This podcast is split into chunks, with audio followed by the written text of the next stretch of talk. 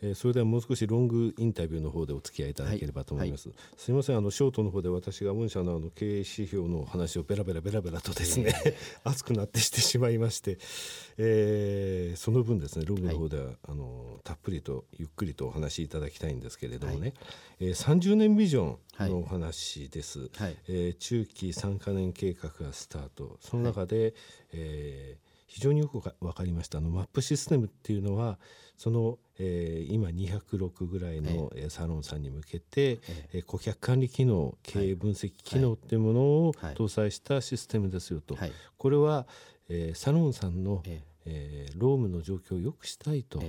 お給料も上がれるようなサロンとして経営がきちんと成り立って、ええそういったことからやっぱり作られてたということなんですね。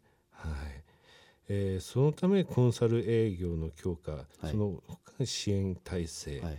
サロン経営支援、はい、こういった部分が出てきてるわけなんですね。はい、先ほどあの業務用ののカラー剤に進出するというお話ありましたが、はい、これ業務用っていうのはあの、えー、シャンプーとか、リンスとかそういうのは業務用と言わないんですか？サロンさんで使ってて、えー、一応天板商品って呼んでおりましてこの業界、はい。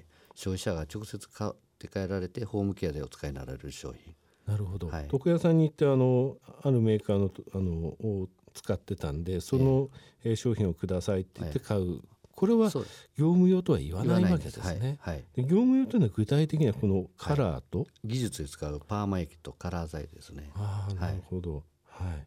で今回進出されるのが、このカラー剤ヘアカラーの方です。カラー剤です。はい、こちらについても成分については、はい。えー、こだわってはい、こだわらせていただいております。はい。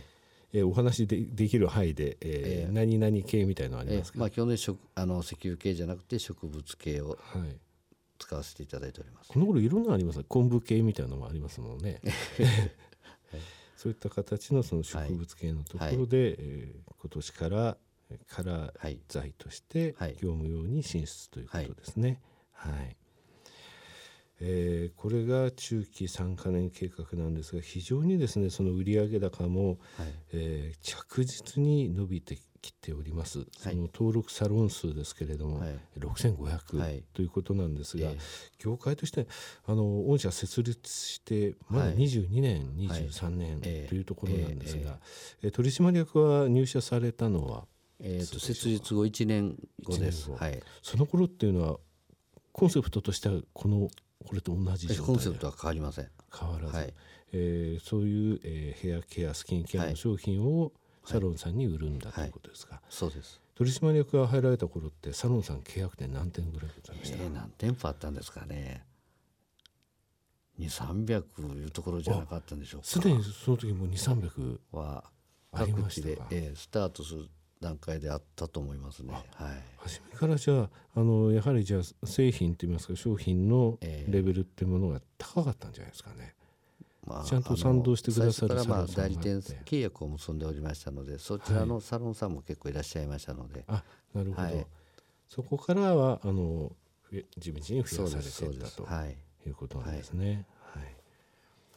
えー、今回東京にお越しになられてる理由としましては、はい、あの投資家説明ということですね。はい。はい、え個人投資家向けは今回は？えは行ってない行ってないですか。あの、えー、アナリスト協会とかでの説明会というのは今回は行って東京でしてない。はい、でワンワンという機関投資家に回られてると、やっぱり中小型株の、えー、そうです。そうです。方ですか。あの銘柄をよく見てピックアップするというタイプのファンドマネージャーということですね。やっぱり見てらっしゃるんですね、御社の経営指標について。えー、ありがたいお話はい。えー、ただどうでした？ショートの方で私いろいろと数字申し上げましたけれども。いやそういう話はあまりしたことがなくって、まあ、はい、お聞かせいただいてびっくりしているところです、はい、社長にもよくお伝えください、はい。えー、御社昨年、はい。えー、無借金になられたんですね、えー、はいまあ、一応まあ財務体操の強化いう形で、まあ、借金はまずは返しておこうかなということであの全額返済させていただきました。はい。無借金で ROA が20%無借金でいいのかどうか分かりませんが、はい、いやよそさんにしてみたら ROA20% あってもやっぱりお金返しちゃうんだというふうに思われるかもしれませんが、ただ無借金っていうのはあのやっぱり財務健全性でこれ以上のことはありませんのでね、はいえーやっぱりそれは一つの会社としてはい。方針として捉えたということですね。はい。えー今までその、えー ACS 登録サロンさんを増やしてえこられて、え。えー何か思い出深いお話とかサロンさんとのつながりの中でですね、ええ。えー忘れられないことってありませんかね？あの我々が取引させていただいている美容師さんって本当真面目勉強家熱心なんですね、はい逆に我々の新卒新入社員の営業マンは美容師さんで勉あの鍛えられてる。あ現場で教わはい、現場行った方がよく勉強できて鍛えられてくる。んですね、はい。ありがたいお客さんでもう感謝しております。はい。はい。それだけあの声もそこからやっぱり返ってきますし、ね、そうですね。はい、はい。そういった部分なんですね。はい。えーリスナーの方にですねあのメッセージをいただきましたけれども、はい香港アジバン香港はい。のお話で、えースキンケアヘアケアを、えーこちらについては、はい。あのサロンという形ではなく、て店舗で販売を。店舗で販売していますと、日本についてはお約束ですので店舗では販売しておりませんと、でこの方式って言いますかアジア地域へのこの香港への進出ってことは、ええ。アジア全域ってものを、えーこの先、ええ。ー、睨んだまず第一店舗っていうふうに考えてよろしいでしょうか。はいえー次のあの戦略って言いますか、はい。あのもちろん具体的でなくても、ええ。このエリアに行ってみたいなとえいうふうに考えてらっしゃる、えーところでございあます？まあ ASEAN 地区には地域には違いないんですがまずははい。シンガポールがいいかなとは思っております、はい、はい。シンガポールタイベトナムあたりはいいんじゃないかなと考えております。シンガポールは具体的になぜっていうのはあります？いや感覚イメージです。はい。はい。確かにあのーリッチですしね、えで美容室の数も多いですしね、はい。あのー女性のその洋服とかそれからの、えー服飾に関わるお金の支出でいけばやっぱダントツですからね、はい。あそこのところでは。はい。